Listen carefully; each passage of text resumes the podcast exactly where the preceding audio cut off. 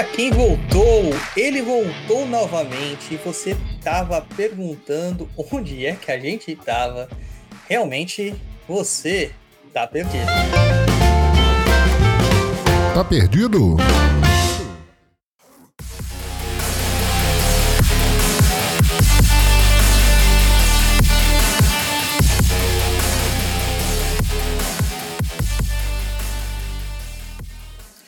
Estamos aqui de volta com mais um Tá Perdido, seu podcast de leitura de e-mails e informações que ensina mais do que o Bobral espiritual que montaram por aí.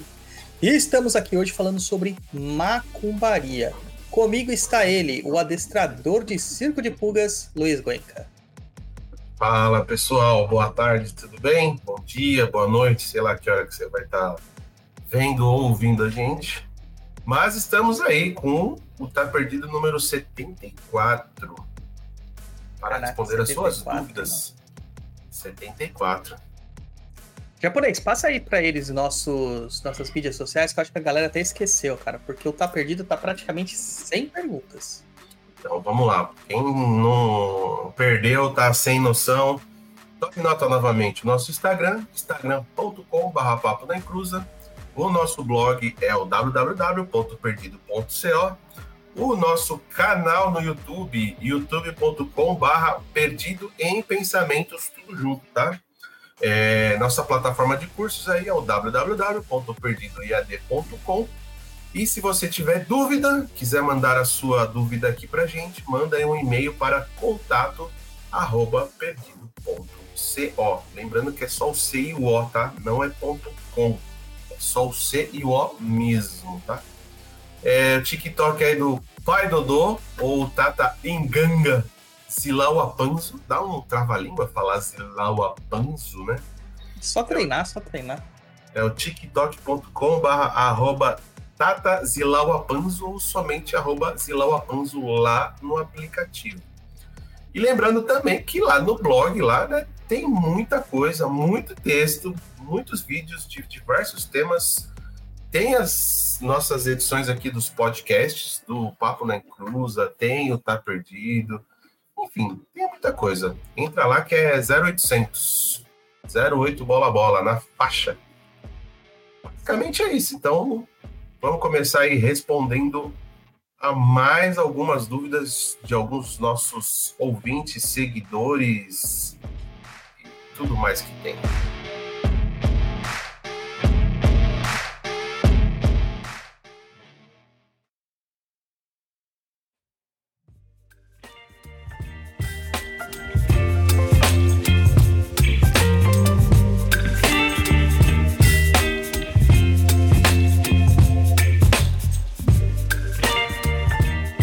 Vamos lá para o e-mail número 1 um, de Jaqueciel Gomes, japonês. Jaqueciel.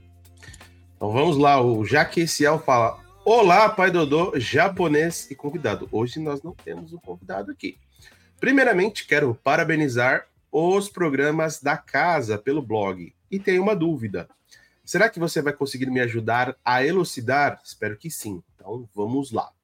Estava lendo algumas estava lendo algumas sobre Ori ou Orixá do Ori e calhou de estar escutando Tá Perdido, que fala sobre anjo da guarda. Na hora me fez o seguinte questionamento: Orixá de Ori pode ser considerado ou ter alguma equivalência com o anjo da guarda que firmamos na Umbanda? Obrigado, PS, desde já. Peço desculpas pela pira. Japa, você que vem de uma formação católica, né? Certo. O que você entende por anjo da guarda? Falando resumidamente, o anjo da é, guarda seria que tipo. você entende? Um, é uma divindade, um espírito, alguma coisa que tá ali funcionando como um guarda-costas seu. Vai estar tá ali sempre te auxiliando, sempre estar tá atento a qualquer coisa que possa te fazer o mal. É nessa hora que começa a tocar a trilha sonora da Whitney Houston? o guarda-costas, basicamente é... isso. Então vamos lá, assim, ó. É, o Jaxiel ele coloca vários contextos aqui é, diferentes entre si, né? bem complicados a gente assumir uma coisa com a outra, vendo teologias completamente diferentes. O Ori, ou Orixadori, ele vem de uma, de uma cultura iorubá, que é uma cultura, um trabalho aí, né, com orixás, tá? Uma cultura africana, milenar, etc e tal. Tem essa, esse contexto. Que acabou sendo trazido aqui para o Brasil, né, por meio do, do processo escravagista, acabou sendo trazido também com as pessoas que vieram para cá. É, e criou-se uma outra intenção, é, uma outra metodologia espiritual perante ao que, que é o Ori. Anjo da guarda, dentro da visão católica, é uma outra estrutura. E anjo da guarda, dentro da visão umbandista, ainda é uma outra questão, é uma outra estrutura. Agora sim que a gente precisa assim separar as coisas para compreender. Normalmente, é, atualmente, para falar a verdade, as pessoas têm feito muitas teologias comparadas. O que, que é teologia comparada? Pegar um mito ou a teologia de uma civilização, de uma cultura, e, e comparar com a cultura do outro, tentando achar similaridades. Em algumas culturas, isso, é, isso se dá. É fácil de você compreender. Como é o caso da cultura helênica e da cultura romana. Então você vai ter lá os deuses greco-romanos, né? É, existe essa comparação. Mas agora pegar uma comparação de um orixá e uma estrutura angelical judaica, hebraica, para não dizer cananeia, né? É, é um tanto quanto complicado. É um tanto quanto complicado. Então as coisas elas têm que ficar muito claras nem tudo dá para fazer por, por, teologia comparada. Inclusive, hoje existe um esforço para acabar com esse negócio de teologia comparada. Tá? Porque você está minimizando uh, o conhecimento e a cultura dos outros perante o conhecimento e cultura que você tem da sua religião. Uh, não tem como você ver de uma forma isenta. Você sempre vai comparar as coisas com o cristianismo. Porque nós somos cristãos, o Ocidente todo tem influência cristã, etc. e tal. O orixá Ori, ou o Ori, ele pode ser interpretado como uma região na nossa cabeça onde está sentada uma força do nosso orixá pessoal. Então, todas as pessoas que nascem, elas nascem com um orixá destacado a ela, para ajudá-la na sua vida, para ajudá-la na sua existência. Até aí, comparando com o anjo da guarda cristão, é muito próximo do que a gente sabe hoje da guarda cristão, que teoricamente todo ser humano ao nascer recebe o destacamento de um anjo da guarda para que esse anjo da guarda cuide da nossa vida. Certo? Então, beleza, dá para entender dessa forma. Só que o Ori, ele é muito mais profundo que um anjo da guarda. Ele não é só um guarda-costas. Ele é a sua própria essência, a sua verdade, a sua realidade. É como se fosse o acesso à sua própria alma. É, e, o, e, e ele é a ponte de conexão com toda a espiritualidade, divindade e o plano astral.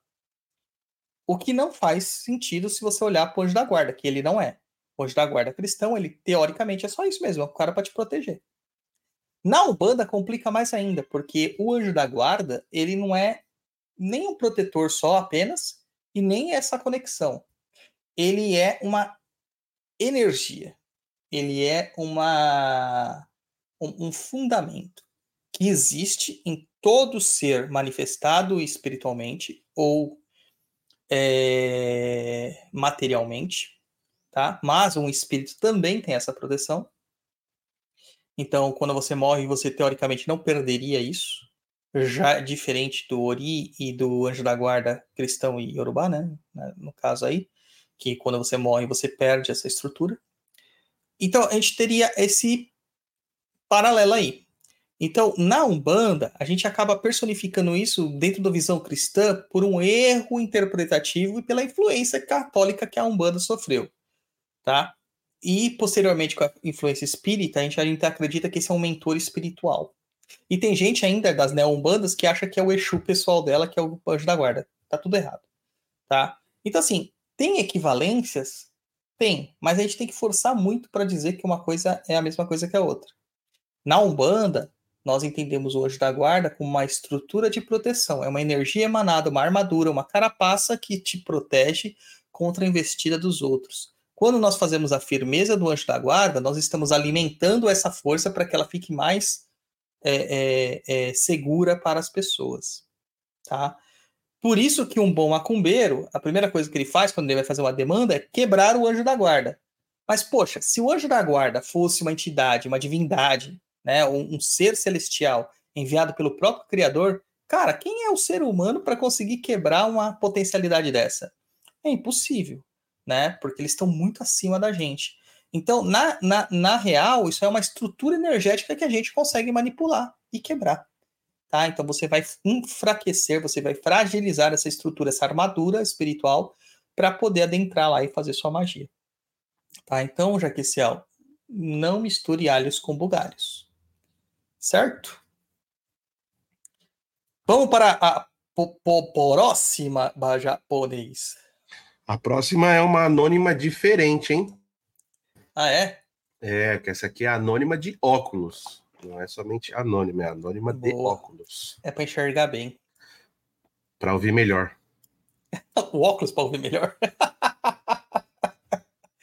ah, japonês. Douglas, você, japonês. bom dia. Conheci seu programa, pois sempre escuto minha chefe escutando os seus programas. Portanto, peço que não divulgue meu nome. Mas vamos à minha dúvida. Escutei alguns dos seus programas sobre ritual para entrar no cemitério. Como nunca fui religiosa, nunca me ocorreu do cemitério ser algo do tipo sagrado ou que houvessem guardiões e etc. Portanto, de não ser uma frequentadora de cemitério, sempre fui acompanhada de algum familiar ou tive que ir a algum enterro, sempre que entrei e saí como qualquer outro lugar. Fiquei um pouco assustada quando escutei seus comentários sobre os cemitérios, pois tenho cinco anos, eu fiz um ensaio sensual para um site adulto em um dos lugares onde me pediram que fizesse fotos em um cemitério. Eu posso ter ofendido alguém?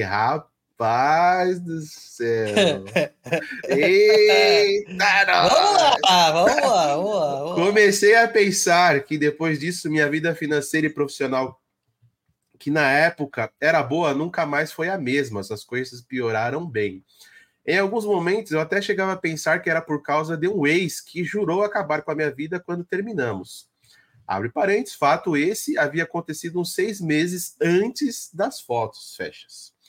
Esse ex sempre contou histórias de fenômenos paranormais e obsessões espirituais que aconteciam na família dele e com ele. Ele se definia como espírita. Cheguei a frequentar o centro com eles, mas eram só palestras e passes magnéticos. Porém, ele dizia que já tinha frequentado todo tipo de lugar para tratar problemas pesados. Alguma das duas coisas, as fotos no cemitério ou o ex, podem estar prejudicando minha vida profissional e financeira? Obrigado. Anônima de óculos. Você está de parabéns. Cara. Cara. Cara. Vai, teste aí os seus os seus comentários. Cara, a gente ficou ausente um tempo, né, pra gente dar aquela equilibrada na Ori e tal. E aí eu volto com um e-mail desse, cara. E aí, cara, é... ah, eu fico até sensível nesse momento. Mas vamos lá, vamos lá, vamos lá. É, primeiro assim, cara, manda quem é sua chefe que a gente quer saber, né? Quem que é ela, vai saber que ela já mandou mensagem pra gente aqui. Pô, mais de uma pessoa no mesmo lugar de trabalho ouvindo a gente, quer dizer que a gente tá indo bem, né? Tá progredindo, é, né? É, Japa, você quer ver essas fotos desse ensaio sensual no, no cemitério japonês? Olha, por um lado eu quero ver, mas fica estranho, né? Não é o meu tipo de ver num cemitério, sei lá, achei pesado. Ai, ai, vamos lá, gente. Olha, o cemitério é uma estrutura sagrada, assim como as igrejas, templos e qualquer outro local de repouso ou de, de trânsito entre as, a, a, os espíritos. Na verdade, eu estou para dizer que dentro da visão, por exemplo, da Kimbanda, a gente tem um entendimento de que todos os lugares são sagrados. A mata, a cachoeira, as estradas, a encruzilhada, é uma igreja, uma casa, qualquer lugar que você esteja é sagrado. Até mesmo um prostíbulo, uma boate, né? É sagrado para algumas entidades, é sagrado para algumas é, alguns espíritos, como é o caso do povo da lira, povo da boate, né? Povo do cabaré.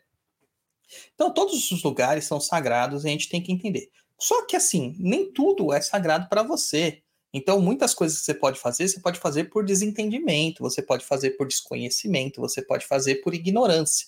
E assim, pode dar ruim? Pode, mas é, é, você tem um ônus, você tem um bônus ali, né, da ignorância nesse momento, né, que isso dá uma amenizada nas situações. Pode não resolver completamente, mas já ameniza, né? Então vamos lá, assim, ó. Todo cemitério é um local sagrado. E eu sei que já vão surgir outras perguntas. Ah, mas e as pessoas que trabalham no cemitério, como que fazem? As pessoas que trabalham no cemitério, elas têm uma outorga para entrar e sair do cemitério e, e, mexer lá e fazer o que quiserem, porque eles trabalham no cemitério. Eles têm uma outorga daqueles espíritos que lá estão, porque eles sabem que eles são os cuidadores materiais daquele plano, né, daquele campo santo. Então não vai pegar nada de ruim para eles, eles não vão levar carrego, nada de ruim. Mas um visitante, ele vai no cemitério, às vezes para levar alguma coisa para o seu parente que desencarnou, fazer uma, uma, um trabalho espiritual, qualquer coisa desse sentido, né? Uh, e aí eles têm que tomar algumas, algumas precauções antes de adentrar o cemitério. Ele teria que pedir saudação o eixo da porteira, ele tem que pedir a saudação para os donos do cemitério, para os guardiões do cemitério, que, são, que na minha visão, na visão do Douglas, tá? É Dona Rosa Caveira, seu João Caveira e seu Mulo Rei, lá no Cruzeiro do Cemitério. Mas cada cemitério tem um, um, uma entidade responsável por ele tá? Pode ser um tranca-rua das almas, pode ser uma Maria Caveira, pode ser vários tipos de, de um tiriri da calunga, mas a gente saúda esses três, principalmente, numa espécie de, de referência a esses maiores, tá? É, então tem todos esses, esses, esses parâmetros aí, e na hora de sair a gente sempre agrada também a porteira para que tudo que é nosso com a gente fique, e aquilo que não é nosso, né, é, que fique com a gente, e aquilo que não é nosso vá embora, tá? Você fez um, um, um, ensaio sensual, provavelmente você não fez nada disso, de pedir licença, etc e tal. Pode ser que se você tivesse feito as pagas do cemitério, aconteceria nada de ruim com você. Mas pelo visto, não, porque você nem entendia isso como sagrado. Então agora, o que, que você tem que compreender? Que pode ser que você tenha adquirido umas, umas dívidas aí e alguns espíritos que se afinizam com esse processo dessa energia sexual, ele também se afiniza. Tá? Porque, gente, vamos ser sinceros, né? No mundo hoje, que tá todo mundo botando panos quentes para tudo, japonês, vamos ser sinceros, para que serve um ensaio sexual que você divulga? Não aquele que você guarda para você ou que você é, é, mostra para uma pessoa que você tem carinho, amor, tesão. Monetizar, monetizar, monetizar. Dinheiro. E quem compra isso? Quem se afiniza com o sexo, né? Exato, quem quer ter prazer. Sim. Porque as suas fotos vão ser usadas para homenagens. Você foi homenageada várias vezes, né? Entendeu? Não tem jeito, cara. Essa é a real. A mulher e o homem, tá? Porque tem os dois, que fazem conteúdos é, sensuais ou, ou eróticos para vender, que são os sex workers, que é uma nova forma de profissão que está aparecendo aí, e não tem nada errado quanto a isso, porque é um, um meio de ganhar a vida também, mas ele tem que entender que o seu trabalho será usado para o prazer e o deleite de outra pessoa. Essa pessoa vai despender energia sexual. Energia sexual é uma energia criativa e muitas pessoas vão ter perversões com essa energia sexual. Entendeu? Então, pessoas que trabalham com prazeres, com sexo, têm que ter um certo respaldo de proteção é, é, dentro da espiritualidade. E, cara, como eu te disse, isso não é errado. Tanto que a gente atende muitas pessoas que trabalham com sexo. É, garotos de programa, garotos de programa, que não são programadores, tá, japonês? Eles não programam. Ah, não é, é... faz software, essas coisas? Não, não, não os que fazem softwares, não. Não. Entendi. Eu sei que você trabalha com um monte de garoto de programa, mas aqueles que fazem programas, né? fazem softwares. É, é, as pessoas de OnlyFans, Privacy, que é, como é, Close Friends, essas coisas todas que tem por aí, Suicidal Girls e afins, eu atendo muitas pessoas nesse sentido. Muitas, tá? E geralmente o que ocorre é que elas estão carregadas de energias negativas, elas estão carregadas de energias é, é, é, de deleite e, e, de desejo de outras pessoas, e isso pesa, isso carrega elas e as coisas vão dando errado. Então, a gente faz o quê? Geralmente a gente faz um trabalho de proteção, primeiro uma limpeza geral, a gente prepara um banho de axé, envia para a pessoa, a gente faz um agrado a uma pombogira, um Exu que queira cuidar dessa pessoa, ela faz agrados periódicos a essa entidade para cuidar dela, a gente faz uma, uma, um pacto, muitas vezes pode ser feito um pacto de parte desses valores angariados com esse tipo de trabalho, que seja repassado para trabalhos espirituais para alimentar essas entidades, tá? Faz uma guia de proteção, né? E manda para a pessoa. Tem várias coisas que a gente pode fazer, um patuá e tal, várias coisas, mas tem que fazer, tá? Tem que fazer. E quem adquiriu dívidas, a gente tem que pagar a dívida. Então, provavelmente, é, aqui você, vamos colocar nesse, nesse cenário de que foi a, as fotos sensuais que deu ruim, tá? Alguém não gostou, ou alguém se encostou. A gente tem que descobrir quem é, isso a gente descobre pelo oráculo, ou por uma consulta com uma entidade. A gente paga essa entidade para ver se ela sai. Se ela não sair pelo pagamento, a gente força ela a sair. Tá? Existe essa forma de fazer forçosamente. E aí a gente vai te blindar, criar uma proteção para você, limpeza, proteção. E aí a gente vê o que, que o, o, o oráculo nos indica daí para frente. Tá? A gente vai ver o que, que o oráculo nos indica para frente. Pode ser que não precise de fazer mais nada. Tá? Pode ser que você vai ter que fazer um agrado periódico aí, pelo menos uma vez por ano, para essas entidades. Tá? Então, tem todas essas questões. Então, assim, uma recomendação que eu dou para as pessoas que trabalham com prazeres, trabalham com sexo e tal, é que elas tenham um feiticeiro de confiança para fazer esse acompanhamento delas. Cara, já põe lá na sua planilha de despesas fixas. Tá? Na sua planilha de despesas fixas. Feiticeiro para cuidar de mim. Tá? Porque é uma necessidade que a gente tem. É uma necessidade que se tem. Tá? Agora, vamos supor que seja esse caso do ex né? Vamos supor. Cara, pode ser que ele demandou você, pode ser que ele tenha inveja, pode ser que ele te amaldiçoou. Tudo isso tem que também ser visto no oráculo. Agora, uma coisa aqui que fica muito clara, né? É que você tá com problemas. E me veio agora uma questão. Imagina Diga. se as duas coisas. Pode é ser. O, fa o, o fato dela ter feito as fotos e o ex também ter demandado ela. Pode ser também, cara. Pode ser também. E aí é um combo. E isso a gente vai descobrir como? Com as ferramentas que nós temos para descobrir, que é o oráculo, tá? Então eu recomendo você, anônima de óculos, que você marque um oráculo o mais rápido possível para a gente descobrir o que está acontecendo com você para abrir os seus caminhos, tá? Para abrir os seus caminhos. E não é só para é, proteção. Às vezes é você é uma, um sex worker, que não é o seu caso, né? Que você trabalha numa outra empresa é, ele quer mais clientes. A gente também faz esses trabalhos para gerar mais clientes. Entendeu? Certo, japonês? Você já vai passar para os garotos de programa lá da empresa?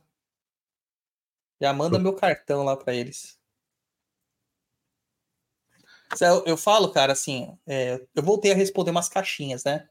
Eu percebi. Tava passando uns lá. momentos aí, tive que passar por umas situações aí na vida é, respondi umas caixinhas. E todas elas, cara, eu tento ser mais brando, mas é que é, o fogo interno é maior, sabe? É, eu falo assim, a galera vai lá, faz tanta cagada com tanta gente aí, pais de santo, supostos, né, pais de santos, supostos quimbandeiros, supostos feiticeiros, tal, de TikTok e Instagram, é, e depois ferram a vida completamente, né? Mas eu não tenho nada contra, porque o cara vai lá e depois ele vem para mim. E aí a gente resolve a situação, né? Se torna um cliente meu. Tá certo? É, certo. Bom, japonês, nós estamos no mês de outubro japonês, Oktober, né? Mês de Oktoberfest. Uh... Ou, ou catolicissimamente falando, mês das crianças ou de Nossa Senhora Aparecida. Mas eu sei que todo mundo que ouve isso aqui está interessado em outubro por uma única coisa: é o mês das bruxas japonês. E aí eu te hum. pergunto, você já tirou o pó da sua vassoura e do seu chapéu para dar uns rolê por aí, encher a cara de cerveja manteigada e tudo mais? Mas é óbvio, né, pai Dodô? É óbvio. Porque eu sou de Grifinória, né? Qual que é a matéria que vamos aprender hoje na nossa escola? Ah, não acredito que Grifinória japonês é muito coxinha, mano. Ah, Cara, você queria que eu fosse o quê? De lupa-lupa? Não, o, eu cha sou de o, cha o chapéu seletor falou que eu sou de Grifinória. É, eu sou de Sonserina. Lufa-Lufa, eu acho que são aquelas pessoas que têm problemas gástricos, sabe? Tem muitas Hum. flatulências. Vai, enfim, vamos lá. E se eu te falar que para você aprender magia, aprender os mecanismos da magia para criar o seu, as suas próprias magias e feitiçarias, se eu te falar se, que isso é possível, você acredita? Mas como isso aí? Hum? Como isso é possível? Eu sempre achei que a magia era uma coisa fixa e não. Enfim, tinha a receitinha de bolo e não podia mudar. Cara, se o princípio da magia é a própria mudança da realidade, como a própria magia poderia ser estática? Não. É, tem muita coisa por aí pra gente aprender, e essa é a proposta do Caminhos do Maitá. Um treinamento mágico incrível e completo para você que está ouvindo a gente aí. São quase oito meses de aprendizado mágico para você, japonês. Entendi. Como que funciona isso aí, pai Dodô? São videoaulas? É presencial? Como que funciona isso? A gente até tem algumas aulas de vídeo, mas num aprendizado de magia, os vídeos são apenas suportes, apenas apoios. O que importa é a leitura e, principalmente, a prática daquilo que a gente vai ensinar. E no Caminhos do Maitá, nós trazemos isso. Você vai entrar como um leigo e vai sair criando seus próprios feitiços. Que da hora! E onde eu encontro essa coisinha linda aí do Dumbledore? Você encontra no Perdido EAD, o portal mais completo para aprendizado de macumbaria que existe. E, cara, né? Neste mês de outubro, tá tendo uma mega promoção de Dia das Bruxas, com um desconto de 40% do valor de tabela, valor de vitrine desse curso, tá? É um curso inteirinho de meses de aprendizado por apenas 1.200 reais, mas é só válido até outubro de 2023, até dia 31 de outubro, Dia das Bruxas. Povo, então não perde essa incrível oportunidade aí, pois o pai Dodô sempre fala que o Maitá muda vidas. Com toda certeza. Então não perde tempo, se inscreve lá em www.perdidoead.com. Afinal, Perdido EAD é a plataforma definitiva para quem quer aprender macumbaria de verdade. Vamos lá para o e-mail de número 3 de Rita de Cássia, japonês. Deixa eu te perguntar uma coisa antes. O desconto já está direto lá no site lá ou tem algum cupomzinho de desconto? Tá direto no site. Então é isso aí, pessoal. Já se inscreveu, já tem o desconto lá direto para você no mês de outubro. Vamos lá para a leitura de e-mail número 3 da Rita de Cássia. Ela diz o seguinte: Olá, queridos. Estou ouvindo esse episódio agora. Sou iniciante na Umbanda e fiquei com uma dúvida. É algo bem tolo, mas queria saber. Por que o Douglas citou que não queria ser Oxóssi e Oxum? Sou exatamente isso. Curiosidade só. Não me levem a mal. Obrigada, beijos. Rita de Cássia, durante Marques de Lima. Cara, coitada dessa moça, cara. Oxóssi com Oxum, Oxum com Oxóssi. Cara, coitada.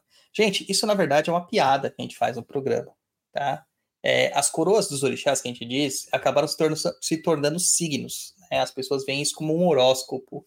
É, então, de uma forma para ser mais lúdico, para ser menos pesado, é uma piada que nós fazemos, né? Porque, assim, uma das características negativas de Oxum, Oxóssi, Oxóssi, Oxum é que eles amam só a eles mesmos e eles adoram seduzir as pessoas.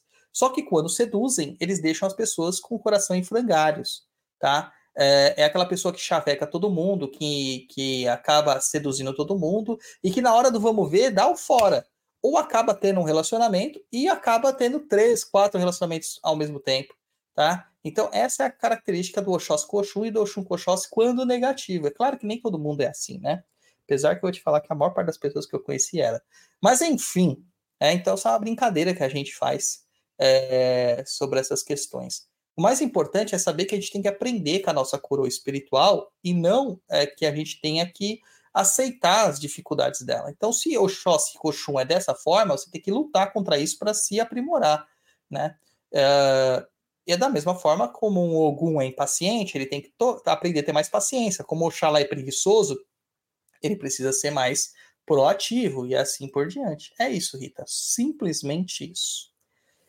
Vamos lá pro 4, japonês, que é grande. Bora para o quarto e-mail, que é da Aniele Barbosa. Olá, Douglas. Gustavo? Quem é Gustavo? Quem é Gustavo? E convidado? Quem é Gustavo? Também não sei. Ela escreveu Não Gustavo. ela escreveu Gustavo. Quem é Gustavo? É o novo integrante né? Gustavão é um espírito que faz parte aqui do. Da mesa do, do, do Tá Perdido. Olha, cara, tirando que numa caixinha dessa semana o cara meio que perguntou sobre um outro terreiro pra mim, como que tava o outro terreiro, Hum, como fazer pra ele entrar nesse outro terreiro, achando que era o meu terreiro, eu não duvido mais de nada das pessoas, cara. Não duvido mais de nada. Gustavo, prazer, seja bem-vindo.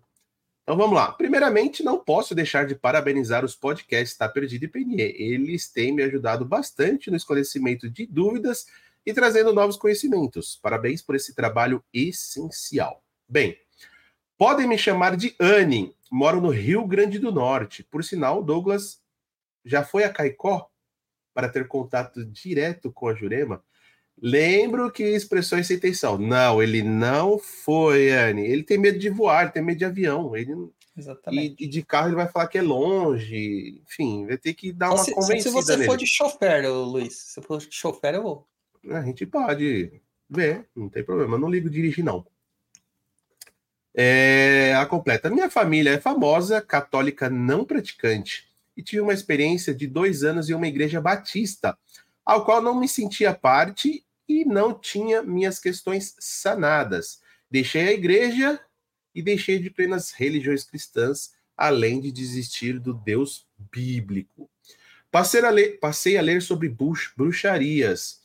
Não falo de Wicca, hermetismo, magia do caos, entre outras correntes ocultistas. E isso me trouxe uma nova visão do divino, a visão integrada do homem e Deus.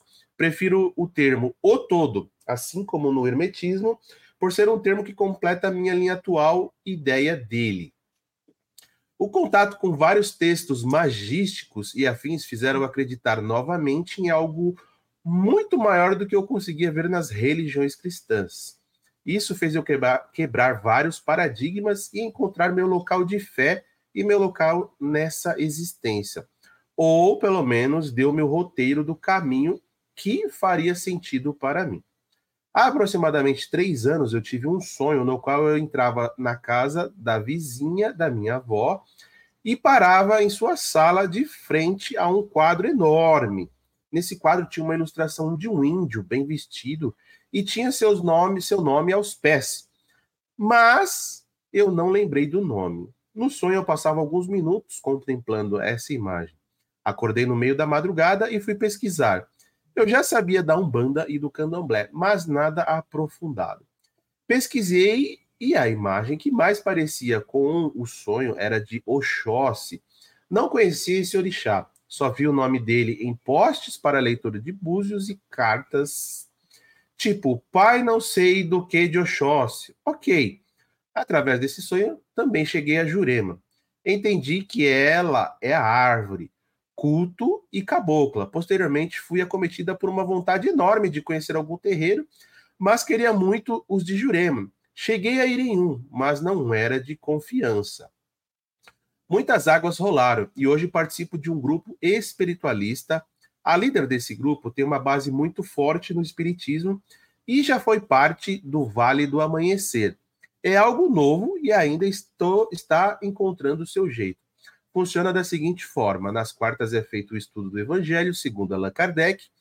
Uma palestra com algum tema se associa ao Evangelho e depois 30 minutos de Evangelho vem a segunda parte. A segunda parte consiste em atendimento com entidades. Trabalha-se com pretos velhos, caboclos, ciganos e herês. Nesse local, estou tendo um desenvolvimento mediúnico cheio de dúvidas, porque a liderança também tem uma experiência com alguma entidade específica, já que ela só trabalha com caboclo, pretos velhos e a cigana. Ela nunca foi de umbanda ou outra religião além das citadas acima. Nunca fui sensível para ver ou ouvir, mas me considero bem intuitiva. A primeira entidade que se apresentou para mim em incorporação foi uma cabocla e depois uma preta velha e um herê. Tenho tentado superar a insegurança e o medo de estar mistificando tudo, apesar de ter tido algumas provas dessas mesmas entidades. Mas meu medo fica, já que, diferente de outras pessoas, eu nunca lidei com eventos espirituais, como ouvir vozes, ver espíritos, essas coisas que fazem parecer que se tem um chamado. A líder da casa atualmente tenta trabalhar com Exus e pombogiras, mas sem nenhuma experiência. A minha grande questão se trata do fundamento da casa. Por vezes entro em embate com a líder da casa, que é minha amiga, bem antes de tudo isso, porque ela tem alguns pensamentos que, ao meu ver, são muito fechados. Para ela, não tem como trabalhar a espiritualidade sem acreditar em Jesus e no Evangelho. Diz que é essencial, mas eu discordo. Toda vez que coloco minha opinião sobre isso, ela tenta me convencer que sem Jesus não há nada. Sendo assim, gostaria de saber se realmente tenho que ter uma egrégora cristã forte para trabalhar com as entidades. As pretas velhas sempre falam em Deus e Jesus Cristo, e eu entendo. Vejo que, mesmo que eu não tenha isso forte em mim, ela ainda faz o trabalho dela. Peço desculpas pelo longo texto e ainda cortei algumas partes. Um dia conseguirei uma vaga com o Pai Dodô para a leitura de Búzios e talvez tirei minha dúvida sobre o meu caminho espiritual. Beijos e obrigada por ler. É, Bom, eu, vou, eu vou começar pelo por baixo, japonês. Assim, um dia eu vou ter ainda uma vaga. Cara, se você quiser, reserva com antecedência. Porque minha agenda, ela é bem concorrida mesmo. Ela fica tomada, tá? É, tem que reservar com antecedência. É, não espera para reservar depois. Ah, quando der eu faço. Porque, cara, você não vai conseguir. É, eu tô com uma agenda aí de dois meses, cara dois meses já marcadas, né? Para você ter uma ideia, japonês, de iniciação para Kimbanda, por exemplo, cara, nossa agenda tá bem cheia também, entendeu? Então você vê que a gente tem, né, um, um certo é, é, respaldo aí, tá tendo um certo sucesso em algumas questões uh, pelo trabalho que a gente desenvolve bem feito. E eu quero lembrar uma coisa, porque eu sei que quem, tem muita gente que ouve esse programa que não gosta de mim. É o meu trabalho, sou eu que estou fazendo, e eu não implico com o trabalho de ninguém, cada um faz o seu trabalho. Tá? Cada um faz o, o que quiser da sua própria vida. Basicamente é isso. Bom, vamos lá. Eu achei bem interessante essa forma que ela coloca aqui que, que funciona, né? Quarta é um estudo do evangelho, uma palestra, que é bem espírita isso. Bem espírita, né? E aí depois um trabalho com as entidades. Um filho de santo meu, não vou revelar o nome dele porque eu não sei se ele quer que seja revelado, está lá no Distrito Federal, ele está fazendo um trabalho muito parecido. Ele tem uma raiz espírita. Só que ele já trabalhava lá mesmo no, no centro espírita que ele trabalhava é, com entidades é, de umbanda, principalmente Exus e Pombogiras, tá? Então ele já tem essas questões. E aí a espiritualidade o colocou numa posição de que ele tinha que buscar recursos e fundamentos na umbanda para poder ter um, uma fundamentação melhor das suas práticas apesar do terreiro que ele está fundando agora, da casa espiritual que ele está fundando, ter um caráter mais universalista. Mas ele precisava dos fundamentos de Umbanda para ter uma segurança no trabalho que ele estava desenvolvendo. Você diz que é a liderança, não tem experiência com essas entidades específicas. Eu acredito que ela não tem experiência com muitas coisas da espiritualidade tá? Porque é o que uh, o seu relato nos traz aqui, até essa insistência sobre essas questões de Cristo e tal, mas apesar que isso tem uma outra questão também que eu vou falar mais para frente.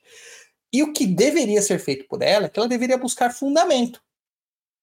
É, ela deveria procurar alguém que está acima hierarquicamente, uma pessoa que tem uma, uma chefia espiritual, e fazer esses fundamentos para que ela tenha segurança espiritual, para ela poder é, se aprimorar e melhorar essa, essa condução espiritual. Porque ser líder, gente, não é só ter um rostinho bonito, saber falar, não ter vergonha lá na frente. É você se preparar, tá? Porque tudo é nas suas costas. Tudo é literalmente nas suas costas. Tá? Ela precisa se preparar. Com esse meu filho de santo aconteceu isso. Ele veio por mim, o rompimato aceitou e o rompimato foi passando os fundamentos para ele. Ele ainda não chegou na última etapa, que é o coroamento maior, mas ano que vem com certeza fatalmente chegará. Uma outra pessoa, também uma outra filha de santo minha, lá de Curitiba, o mesmo aconteceu com ela. Ela já teve raspagem de candomblé, já tinha sido iniciada na Umbanda, já tinha sido dada sacerdotisa e estava tudo errado. Né? E o rompimato também aceitou e foi passando as, as, as fundamentações para ela. Isso acontece, Tá? Isso pode acontecer, sem a pessoa ter que estar no terreiro lá, frequentando e tudo mais. Ela vai ter que passar por algumas etapas e vai ter que se dedicar, mas ela vai ter que correr atrás. Tá? Porque ela, vai, ela, ela não vai ter o mesmo tempo de uma pessoa com desenvolvimento normal. Tá bom? Então, é, isso é bem importante de se lembrar. A, agora, a líder da casa querer trabalhar com esse Pombogira, cara, eu acho meio preocupante se ela não tem nenhum trejeito com essas entidades. Ela não tem. Ela possivelmente vai trazer muito problema para a cabeça dela. Muito problema. Porque para trabalhar com esse Pombogira, você tem que saber trabalhar. Não é qualquer pessoa que vai lá e chama Pombogira sem saber trabalhar com eles. Tá? Vamos para a última parte, que eu acho que é a que mais interessa. A última não, a penúltima. Você entra muito em conflito com a líder da sua casa porque ela acredita em Jesus e que acha que fora da egrégora cristã não existe outras formas de trabalhar. Cara, ela não está errada. Ela não está certa, mas ela não está errada, porque a casa é dela. Ela é líder, ela define as regras e diretrizes da casa. Se você não concorda com isso, saia. Não tente mudar a casa, saia. Tá? Se ela vier a mudar de opinião, ela vai mudar por um despertar dela e não porque você está ensinando ela sobre isso. Isso não está correto, tá? É lógico que não existe só a verdade de Cristo. É lógico que muitas umbandas não querem saber de Cristo. Cara, mas o que vocês têm que mais aprender com a umbanda é que na umbanda pouco importa da onde está vindo o poder. O que importa é o resultado. Porque, por exemplo, pretos velhos, a gente tem de duas estirpes, dois tipos de pretos velhos classicamente. Aquele que não acredita em Cristo e aquele que acredita em Cristo. Os não cristãos, normalmente, nem sempre, mas normalmente eles são, eles são pretos velhos quimbandeiros. E eles vão atuar muito mais na quimbanda.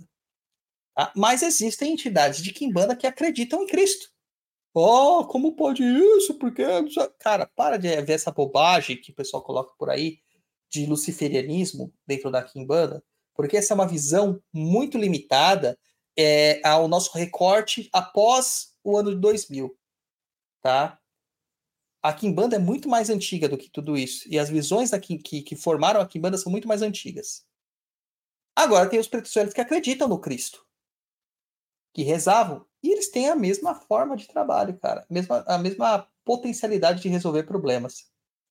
Cara, se a entidade está falando da, da crença dela, pessoal, quem é você para dizer o contrário? E pode muito bem o preto velho baixar num terreiro que não tem nada cristão e falar de Cristo, porque é a, a crença dela. E a gente tem que respeitar. Tá? É a crença daquela entidade, a gente tem que respeitar. Para ela funciona. É a macumba dela, a mironga dela, é a feitiçaria dela. E, novamente, o que vocês têm que entender é que a forma como as entidades enxergam o cristianismo não é a forma que a igreja prega o cristianismo. A forma como as entidades enxergam é daquele é cristianismo popular e funcional de que você vai se utilizar daqueles poderes para um benefício. E não de alguém que você tem que se, se sobre. É, é, é se, é, como é que fala? É Sobressair, sobrepujar. É, sobrepujar. É, você vai se humilhar, né? Que já tem aquela coisa lá, os, os humilhados serão exaltados.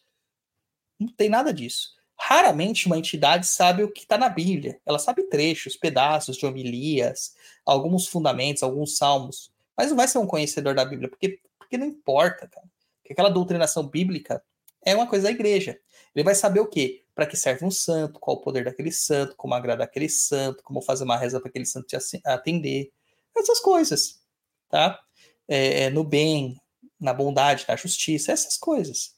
Tá? Então, assim, eu vejo uma necessidade muito grande das pessoas hoje em dia tentar dizer o que é certo e o que é errado, do, sabe, numas coisas tão tradicionais.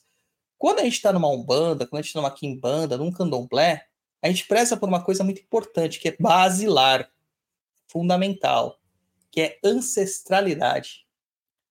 Quando você chega e diz que tudo que está errado, está sendo feito tá errado, você está dizendo que todos os seus ancestrais estavam errados. Você rompeu com a sua ancestralidade. E aí? Aí, como que faz? Entendeu? Se você pegou a coisa que era mais importante dentro da macumba, que é a ancestralidade, e acabou de rejeitá-la. Eu acho que tem alguma coisa errada com você.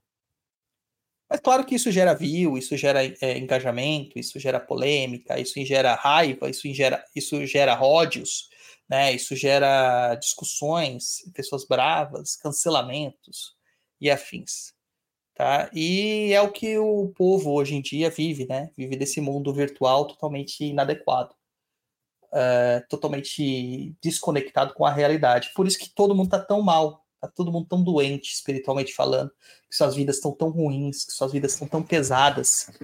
Por isso que as coisas estão tão difíceis para muita gente, por isso que tem tanta gente triste no mundo sem saber o porquê, né? Então a gente tinha que se conectar mais com a realidade, tá certo? Então é isso aí que eu tenho para te comentar no seu e-mail, Aniele. Saravá para você. Quer colocar alguma coisa, japonês? Não. Então vamos lá para o próximo e-mail do Guilherme Leão. Não é o Gustavo, mas é o Guilherme. Vamos lá. Vamos lá, Guilherme, no e-mail de número 5 do Guilherme Leão.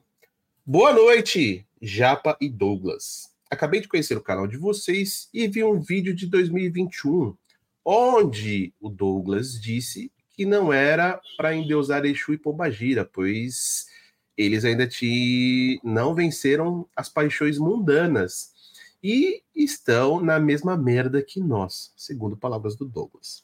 Minha pergunta é: Douglas não era sacerdote de Kimbanda na época? Se ele já era, como ele concilia fazer parte de uma tradição onde Exu e Pombagira são mestres, reis e rainhas como está a perspectiva sobre os mesmos? segunda pergunta: as entidades da Umbanda e da Quimbanda têm objetivos diferentes? Qual seria o objetivo das entidades de cada uma? Já ouvi falar que na Quimbanda as entidades trabalham para si e para os seus, e na Umbanda as entidades seguem a ordem maior, que vem sempre de uma hierarquia ascendente e que em seu topo estaria Deus, ou como você prefira chamá-lo. Essa perspectiva condiz com a realidade? Peço desculpa caso alguma pergunta tenha parecido afrontosa. Não é a intenção. Literalmente conheci vocês essa semana e estou com muitas dúvidas e curiosidades sobre o tema. Apenas isso. Estou fascinado pelo tema e pretendo aprender mais com vocês. Abraço.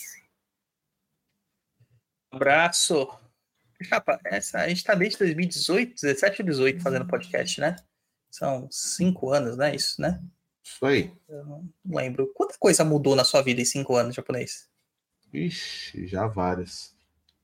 Cara, muita coisa, né, cara? Ó, cinco anos atrás eu tava em outro casamento. Meu filho era pequeno. É, hoje eu já tô em, em outro relacionamento, com, sabe, outras perspectivas. Eu tinha um outro emprego, você também. Hoje nós estamos em outro, outros empregos. Outros empregos passaram por meio desse caminho. Sim. Né?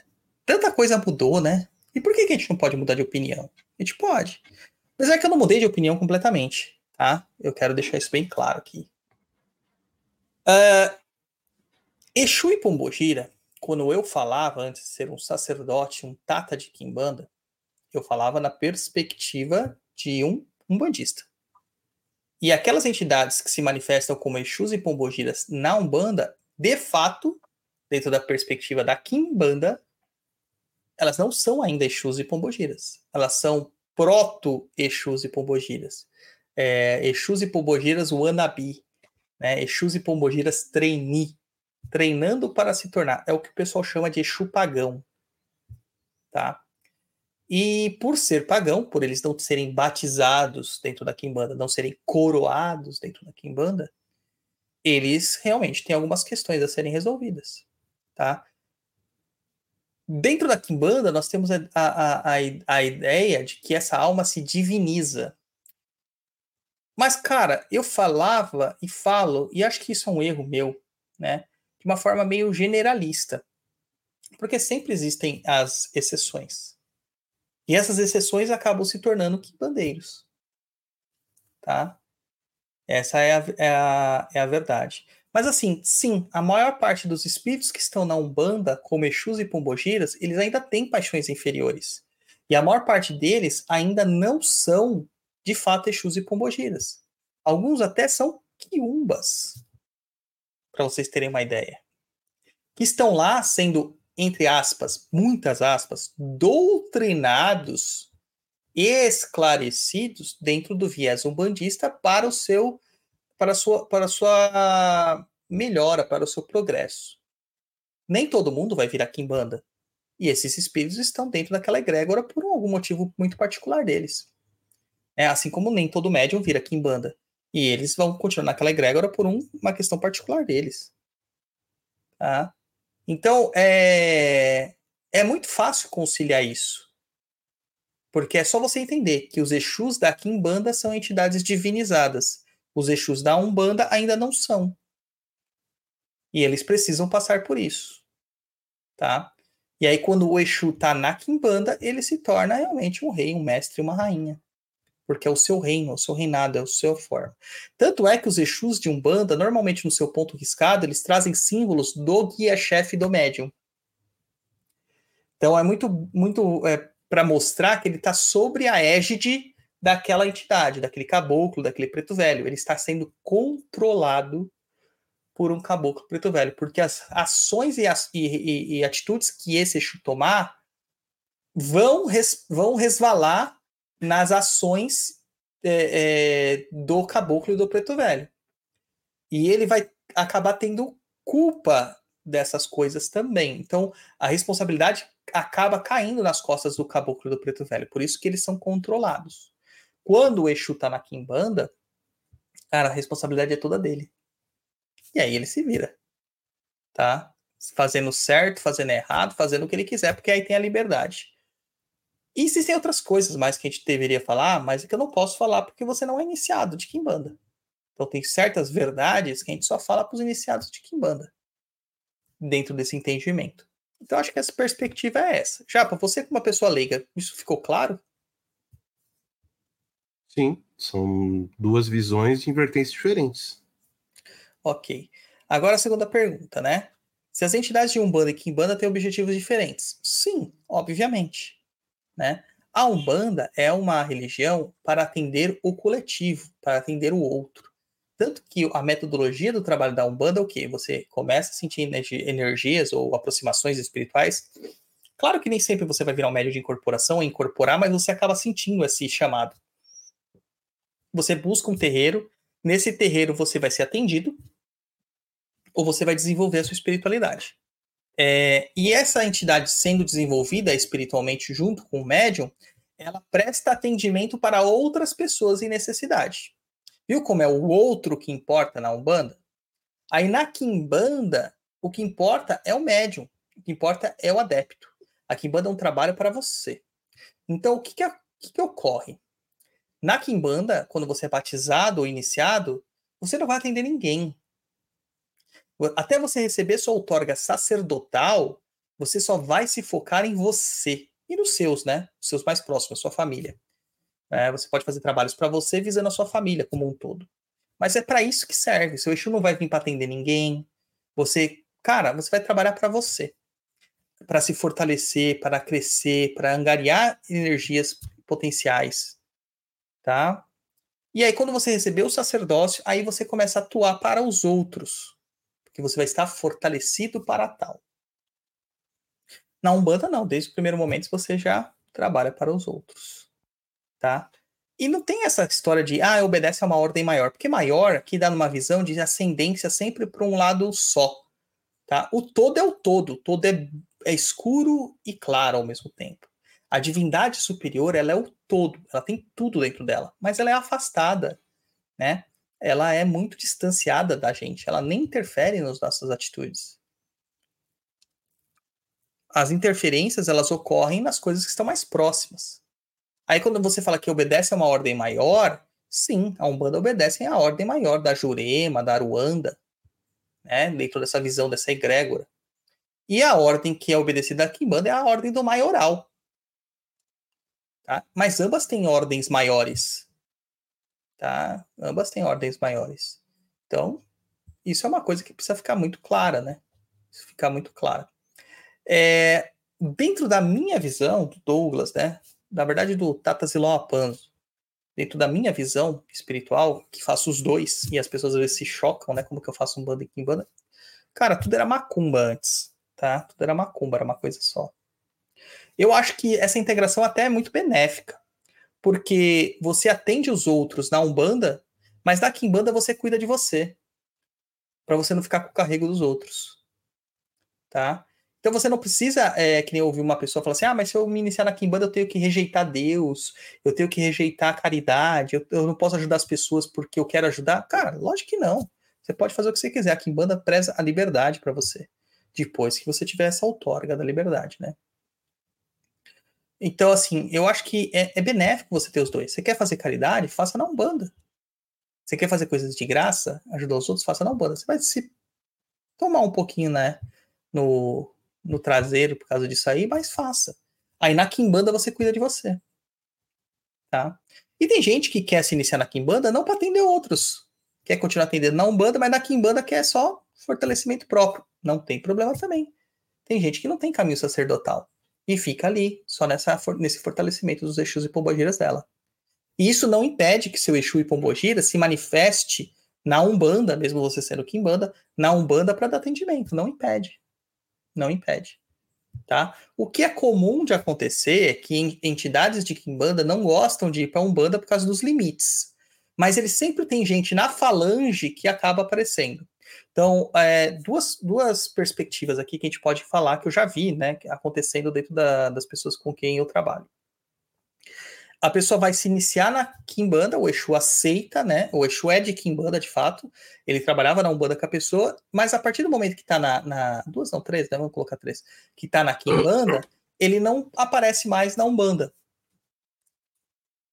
Sendo que na Umbanda vai aparecer um outro falangeiro que ele vai mandar. Aparece um outro Exu. Então o cara trabalhava com Tranca-Rua das Almas. Esse Tranca-Ruas virou Kimbanda. Aí vai, vai continuar dando atendimento na Umbanda, vai aparecer lá um, sei lá, um Exu Marabô. Que vai começar a dar atendimento lá na Umbanda, sem problema nenhum. Tá? Tem um outro caso que o Exu aceita ir para a Umbanda também, porque a casa é muito cruzada e as limitações são inexistentes.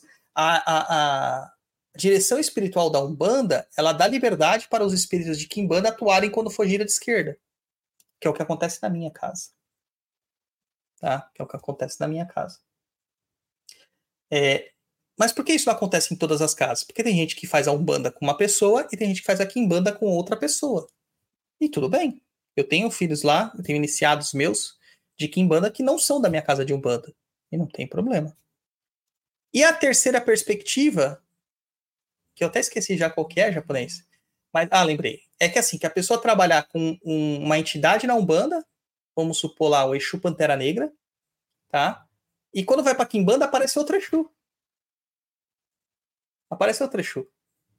Tudo bem também. Porque aquele Exu que apareceu na Kimbanda, ele sempre foi seu tutelar. Só que ele não queria se manifestar na Umbanda. Então ele mandava algum falangeiro dele para se manifestar. E tudo bem. Isso acontece. Tá? Funciona. Deu para entender tudo, japonês? Sim. Espero que o Guilherme tenha atendido.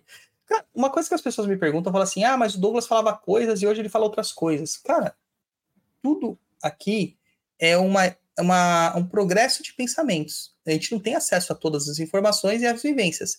E a gente vai angariando e vai mudando as opiniões e melhorando e crescendo. Será que Por poderia quê? chamar isso aí de evolução? Eu não gosto muito desse termo, né? Eu prefiro progresso do que evolução. Porque evolução, apesar de ter isso na etimologia da palavra, mas a evolução ela ficou tão corrompida que parece que você está virando um anjo celestial, né? Tem uma pessoa que fala assim que o ignorante, né, é, é o sábio, que o sábio muda de opi opinião, só o ignorante que não, né? Então, Sim. é isso. A gente tenta buscar o caminho da sabedoria. Certo? Tem gente isso que aí. quer participar do programa também, ó. Eita, também tava de folga, né? A Mel tava de folga também. Tá, vamos fechando aqui, né? Avisando o pessoal que a gente ficou meio distanciado aí, mas estamos de volta, né? Aos pouquinhos a gente vai voltando. Muitas coisas acontecendo nas nossas vidas ainda, tá? É, vidas particulares. E assim, né? Se vocês pagassem pra gente ali pelo menos 10 mil reais para cada um no cartaz, se fosse tivesse um cartaz de 20 mil reais, tem, tem uns caras aí que faz podcast, tem esses cartazes, podcast é uns lixo, tá? É, que a gente desse para separar ali dezão para cada um, né, japonês mensal, a gente, a gente fazia mais podcast, porque daí não precisava trabalhar, né, japonês? Aí não precisava trabalhar, exatamente. Nosso trabalho seria só podcast. focado nisso aqui, podcast, exatamente. É, né? Mas como os, vocês os, não ajudam... Os, os, grandes aí fazem, né? Exatamente. grandes podcasts.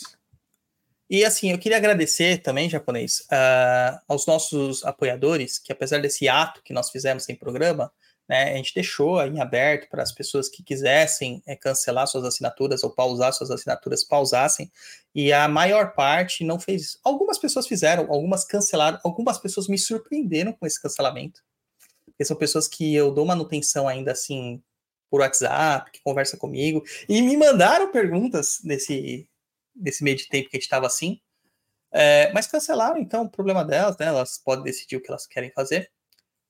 É, mas eu queria agradecer quem se manteve, tá? Os apoiadores que se mantiveram, é, porque isso é de fundamental importância. Os custos ainda estavam vindo, gente.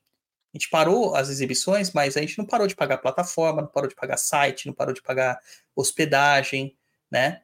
É, o programa para editar é, os podcasts, a gente não parou de nada disso. Os custos continuavam vindo.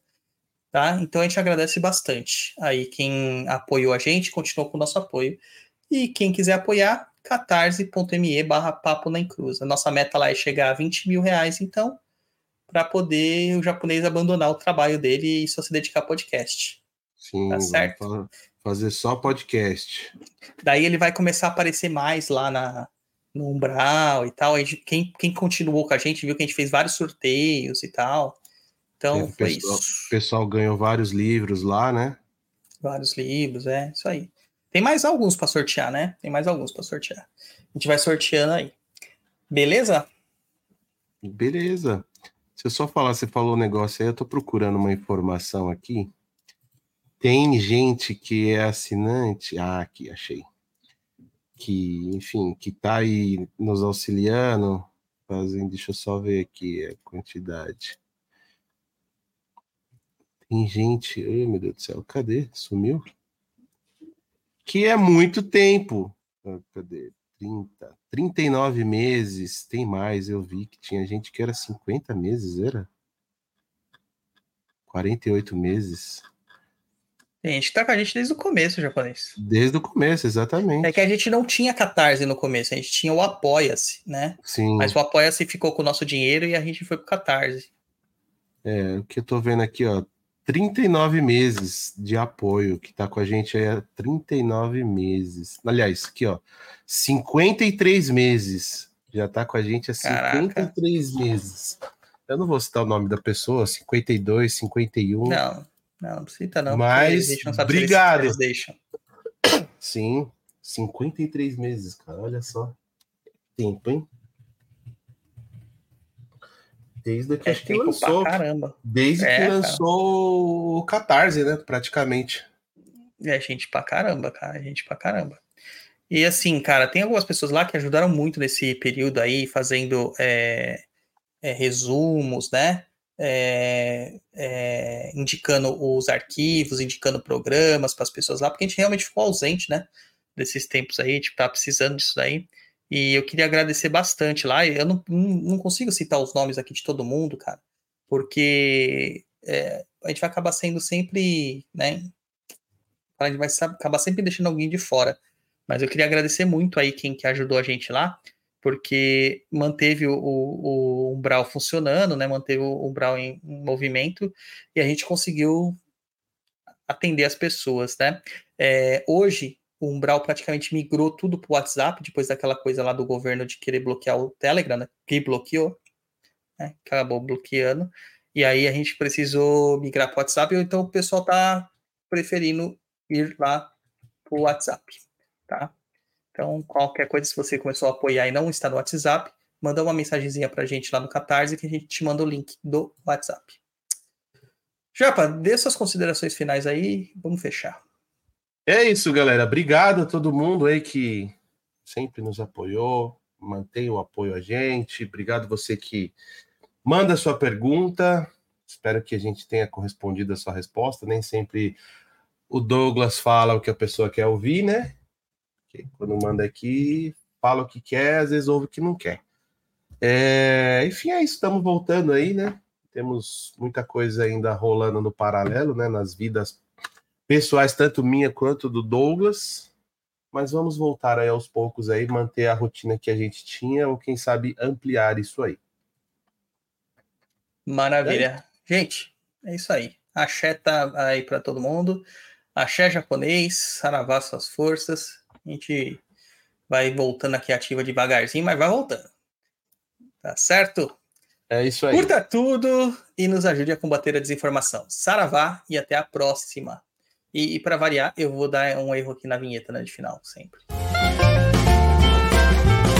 Tá perdido?